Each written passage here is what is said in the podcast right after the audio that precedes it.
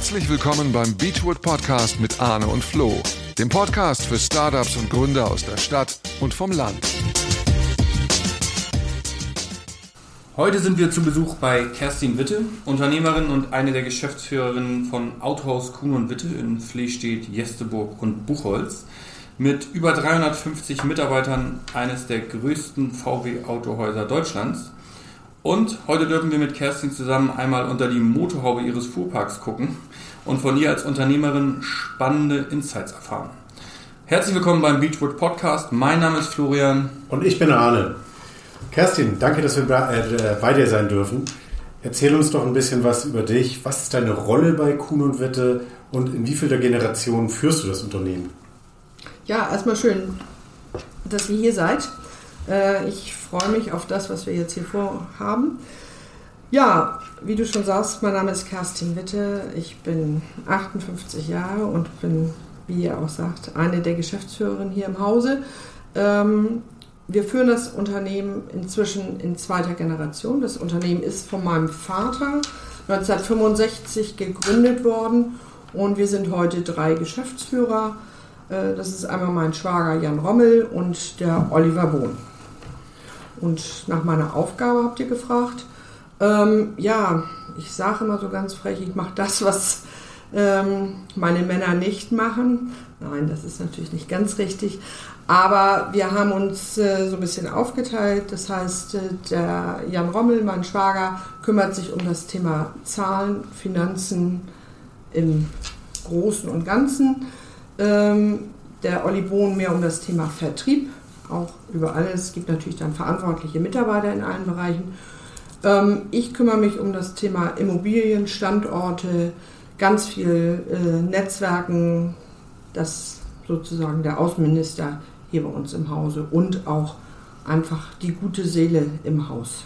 Das ist, das ist wichtig, sowas. Sag mal, ähm, zweite Generation, seit wie vielen Jahren bist du jetzt schon dabei und, und wie ist das denn eigentlich damals gelaufen?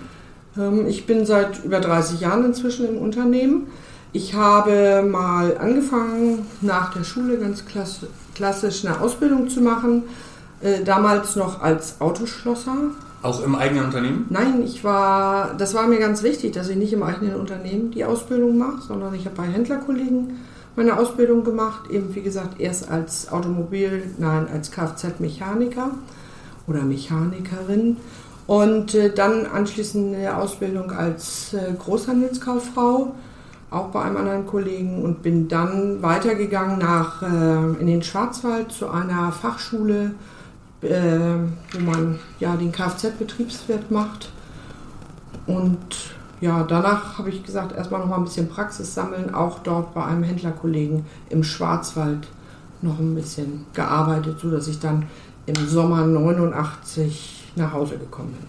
Und bist du dann da so reingeboren worden? War dir schon immer klar, dass du das mal irgendwann machst oder wolltest du mal was ganz anderes ja. werden? Nee, wenn ich ehrlich bin, weiß ich gar nicht. Äh, Habe ich eigentlich nie so richtig andere Gedanken gehabt.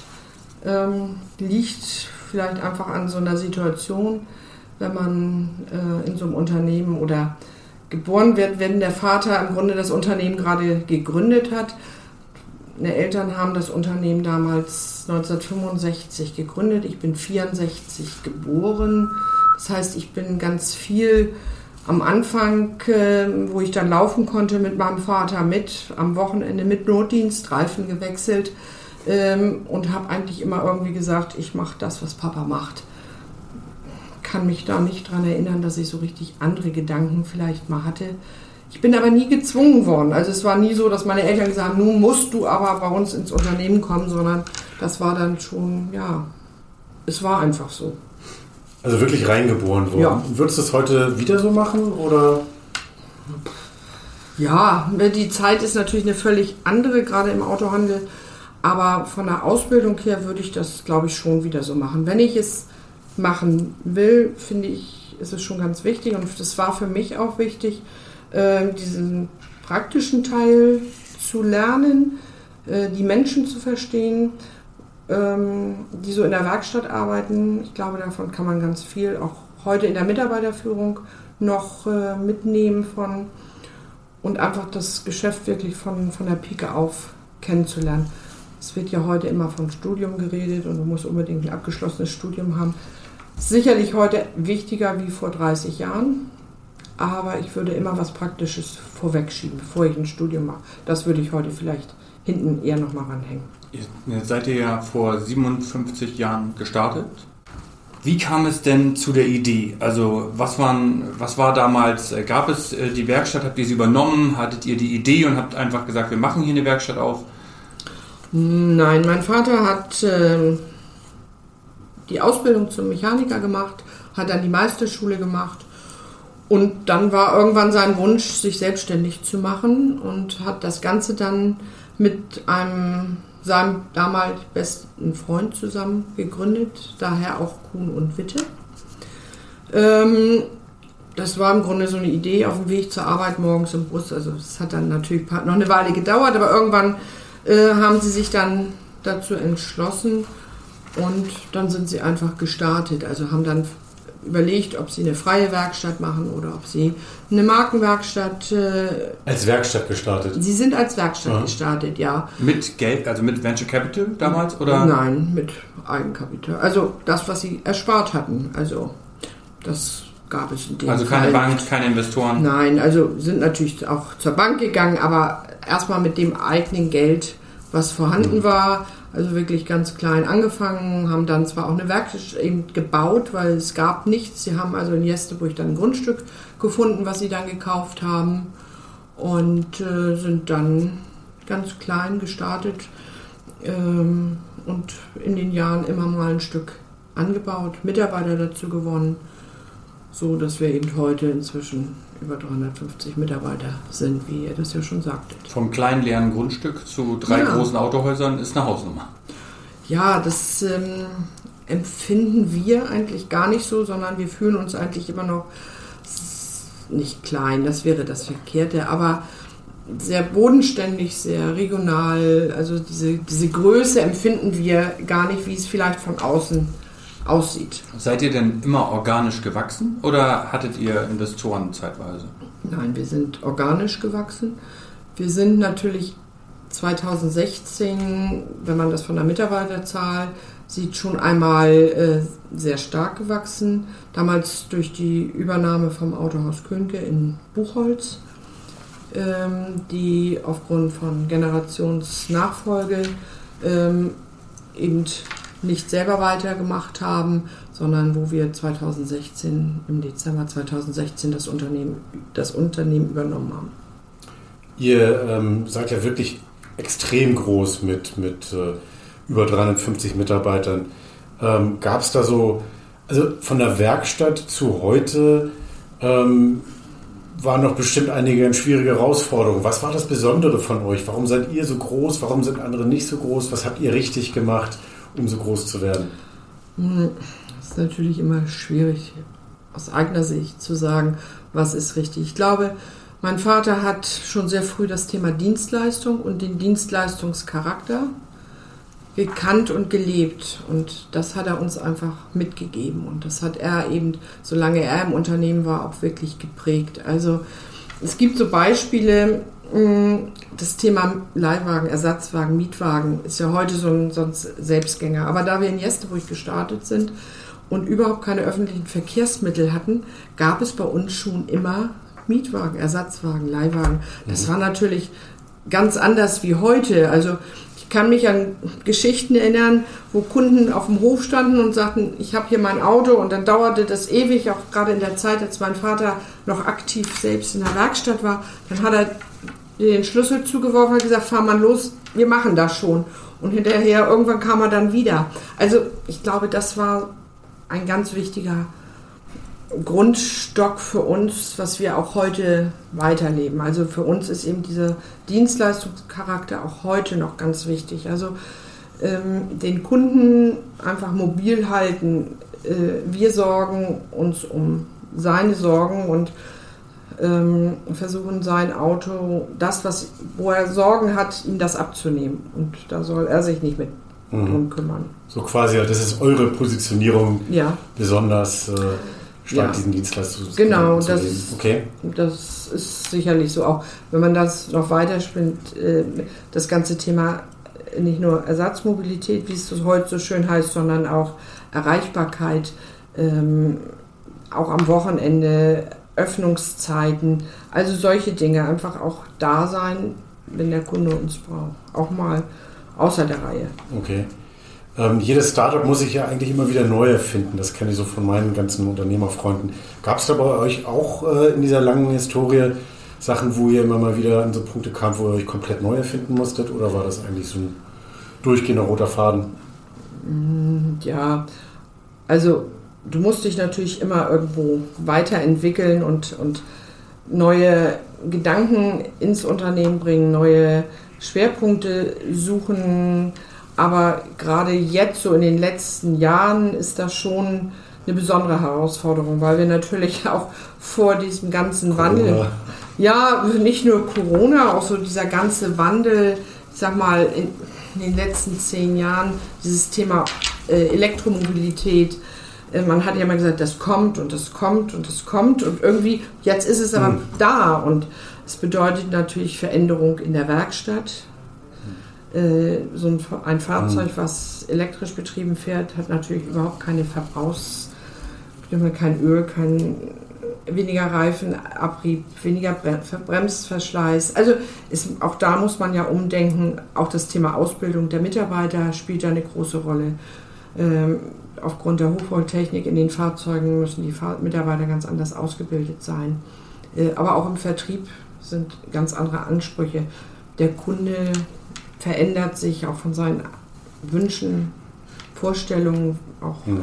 Also da muss man schon immer wieder in sich gehen und, ähm, und nicht nur in sich, sondern wichtig ist ja auch bei dieser Sache, die Mitarbeiter mitzunehmen. Also dieses Mitnehmen der Mitarbeiter ist ja auch so ein bisschen verbraucht.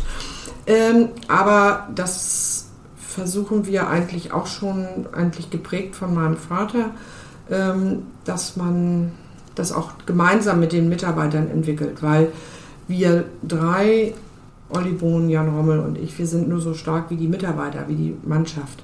Und das ist, glaube ich, ganz wichtig. Also wir sind gerade im Moment auch wieder in so einem Prozess äh, mit Mitarbeitern in Workshops zur Weiterentwicklung. Äh, wir haben gerade die Tage ähm, so einen Statusbericht von den Mitarbeitern bekommen. Und da ist eine Truppe dabei, die beschäftigt sich mit dem The Thema, wo steht das Autohaus Kuhn und Witte 2045. Und das ist schon dann spannend, äh, wenn dann junge Leute ja, so ihre Vorstellungen berichten, was man mhm. was wie ein Autohaus steht in das Haus dann. Tja, hoffentlich noch hier, wo wir jetzt auch sitzen. Ich glaube, wir werden das Thema Mobilität weiter spielen, größer spielen. Ich glaube, es ähm, wird immer noch Menschen, gerade hier draußen bei uns geben, die wirklich auch ein Auto benötigen, brauchen. Also von daher glaube ich nicht daran, dass das Thema Auto ganz verschwinden wird. Aber ich glaube, es wird weniger Fahrzeuge pro Haushalt sein. Und werden Sie selber fahren? Ja, also auch da wird es weiterhin gehen, dass es mehr autonomes Fahren geht. Aber das wird sicherlich erstmal auf den Autobahnen, auf den Langstrecken. Im innerörtlichen Verkehr wird es sicherlich noch einige Jahrzehnte brauchen.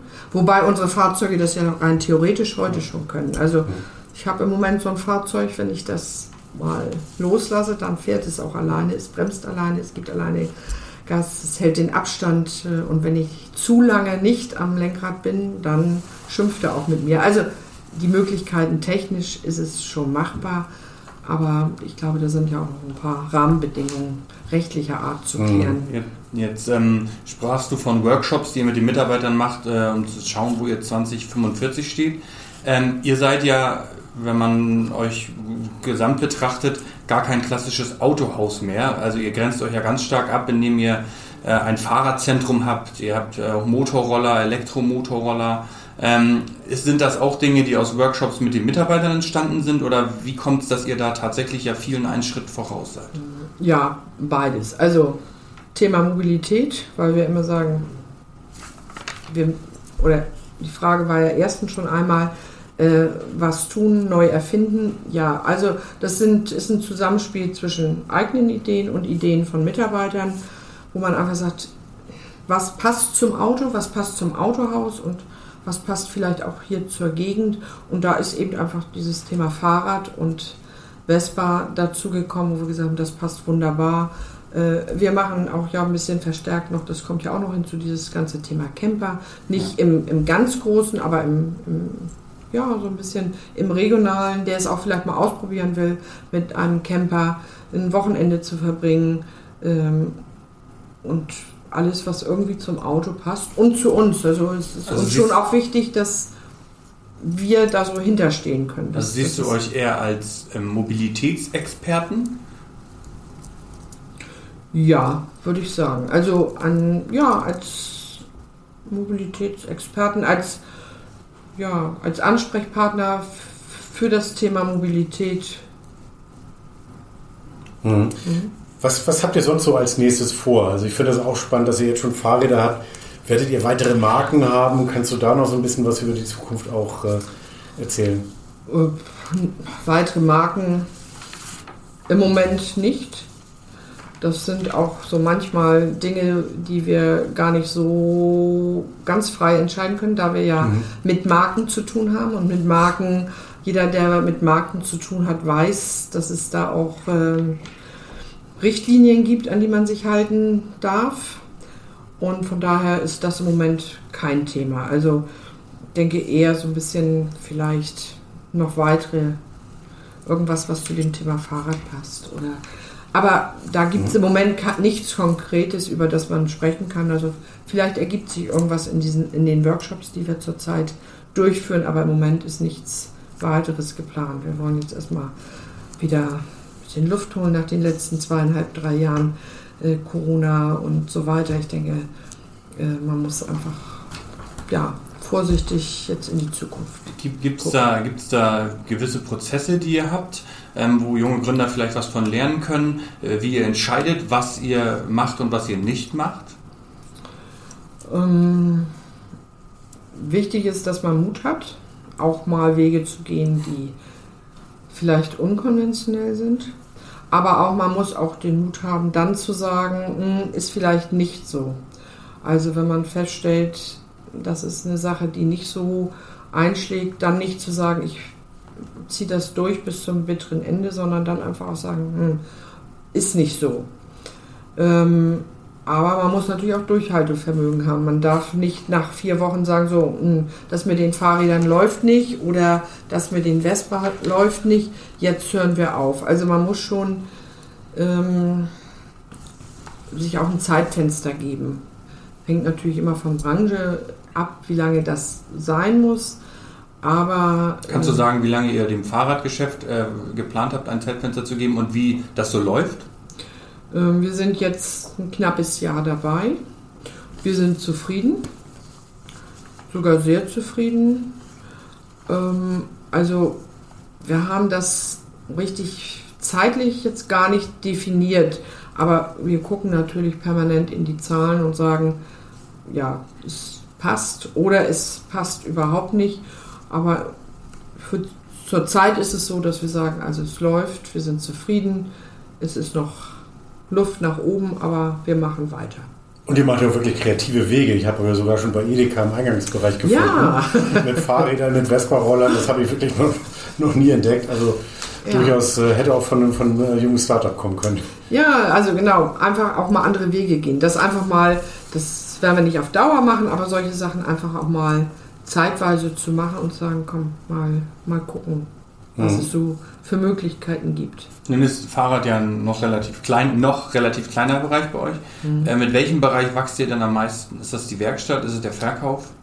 Ja, also es ist natürlich äh, Werkstatt und, und Verkauf, also im, im Automobilbereich.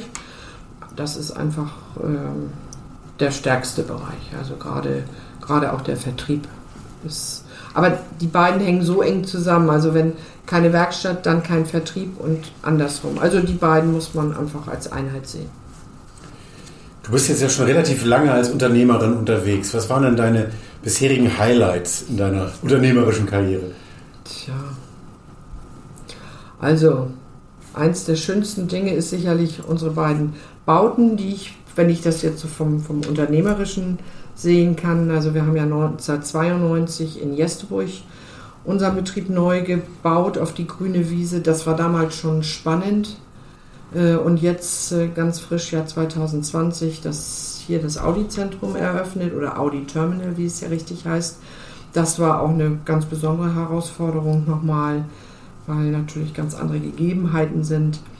Aber das waren sicherlich eins der interessantesten und spannendsten Entwicklungen, die wir so gemacht haben. Mhm. Und, und gab es auch Lowlights, wo du mal gesagt hast, Mensch, also ich hänge das auch mal alles an Nagel oder ich ärgere mich zumindest massiv? Ja, das gab es natürlich auch mal, aber die vergisst man dann auch so. schnell wieder. Nein, es war eigentlich nie so, dass ich gesagt habe, nun gar nicht mehr, aber das waren dann einfach. Gab es denn schon Krisen, wo, wo die auch wirklich ein bisschen härter waren? Also vielleicht bedingt durch äußere Einflüsse? Naja, es gibt natürlich, ich sag mal, ähm, 89 nach der Wende war zum Beispiel so ein, waren ja unheimlich viel Zufluss von, von Kunden plötzlich aus den damals aus den neuen Bundesländern, die alle hierher kamen und Autos kauften. Äh, das war natürlich eine besondere Situation auch. Und aber danach, da hast du natürlich schon, plötzlich waren die Höfe leer und wie geht es weiter? Das waren schon so Zeiten, wo man, wo, was wir ja auch alle überhaupt nicht kannten, äh, wo man dann schon mal in sich geht und sagt, wie geht es jetzt weiter, wenn keine Ware mehr da ist. Oder jetzt nach Corona war natürlich auch so eine Zeit, oder während der Corona-Zeit, gerade mit, mit unserem Standort in, in Fleestedt, wo wir gerade aufgemacht haben. Und sechs Wochen später äh, kam der erste Lockdown. Mm, da war natürlich schon die Frage, wie, wie geht man damit um? Aber der Weg ist geradeaus und man motiviert sich miteinander und sagt, komm, das packen wir. Und wichtig für uns ist einfach, dass wir dann auch zusammenhalten und sagen, das geht. Und das ist, glaube ich, ganz wichtig, auch also in, im Positiven wie auch im Negativen, einfach zu sagen, das machen wir gemeinsam. Auch wenn das ja in den letzten Jahren so ein bisschen auch abgedroschen ist, aber ich halte da ganz viel von. Also, dass es, wenn es vom Herzen kommt und man das überzeugt mit den Mitarbeitern trägt, dann kann es, funktioniert es auch. Also ich sagte eben ja schon, alleine sind wir nichts. Es geht nur gemeinsam und das meine ich auch. Und gemeinsam in eine Richtung. Mhm. Ähm, ich glaube auch gerade in Krisen entscheidet sich ja äh, auch für die meisten Unternehmer ähm, über ihre Qualität. Hast, hast du Tipps für, für äh, junge Gründer oder für, Unternehmer, die gerade ein Startup aufbauen, was, was du ihnen noch mit auf den Weg geben könntest? Hm, vielleicht am Anfang einmal länger darüber nachzudenken, wenn man startet, ob man wirklich auch mit dem Herzen bei dem Produkt, bei der Dienstleistung, bei dem ist, was man macht. Und nicht nur, weil es gerade schick und toll ist und sagt, ich mache das jetzt, sondern man muss dabei sein. Man muss mit Überzeugung das machen, was, was man anfängt. Durchhaltungsvermögen haben wir eben schon gesagt und bei der Sache bleiben. Also nicht gleich sagen, oh, ich bin der Große, sondern ein bisschen Understatement ist, glaube ich, auch in der heutigen Zeit immer noch ganz wichtig. Mhm. Würdest du heute selber gründen? Ja. Die kam, halt, die kam sehr schnell, die Antwort. das war sehr überzeugend. Ja, hätte ich keine Angst. Man muss natürlich ein bisschen, ja, Risikobereitschaft ist vielleicht nicht, ja doch, man muss natürlich, man geht man natürlich manchmal auch in, in was Unbekanntes, gerade man, wenn man aus einer gesicherten Position kommt, wenn man das so sagt. Aber warum nicht? Klasse. Vielen, vielen herzlichen Dank, Kerstin. Ähm, ja, danke, dass wir Flo und ich heute bei dir sein durften und ähm, einmal äh, einen, einen, Blick in deinen Rennstall bekommen konnten. Und ähm, damit äh, verabschieden wir uns. Und ja. nochmal ganz herzlichen Dank. Vielen ja. Dank. Danke, gerne. Schön, dass ihr hier wart und kommt gerne wieder vorbei. Tun wir bestimmt.